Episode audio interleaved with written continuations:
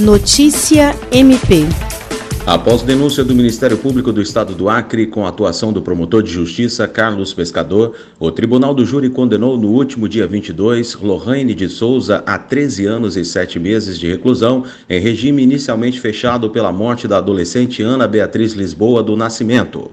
De acordo com a denúncia assinada pelo promotor de justiça Rodrigo Curti, Lohane e uma adolescente de 17 anos possuíam vínculos com uma organização criminosa e tomaram conhecimento de que a vítima estaria namorando o integrante de uma facção rival. O crime ocorreu no dia 14 de julho de 2017 no bairro Mocinha Magalhães. Após a denúncia do MPAC, o Conselho de Sentença do Tribunal do Júri condenou Lohane de Souza pelo crime de homicídio qualificado pelo motivo torpe, meio cruel e recurso que dificultou a defesa da vítima em consumo de pessoas, além do crime de corrupção de menor. William Crespo para a Agência de Notícias do Ministério Público do Estado do Acre.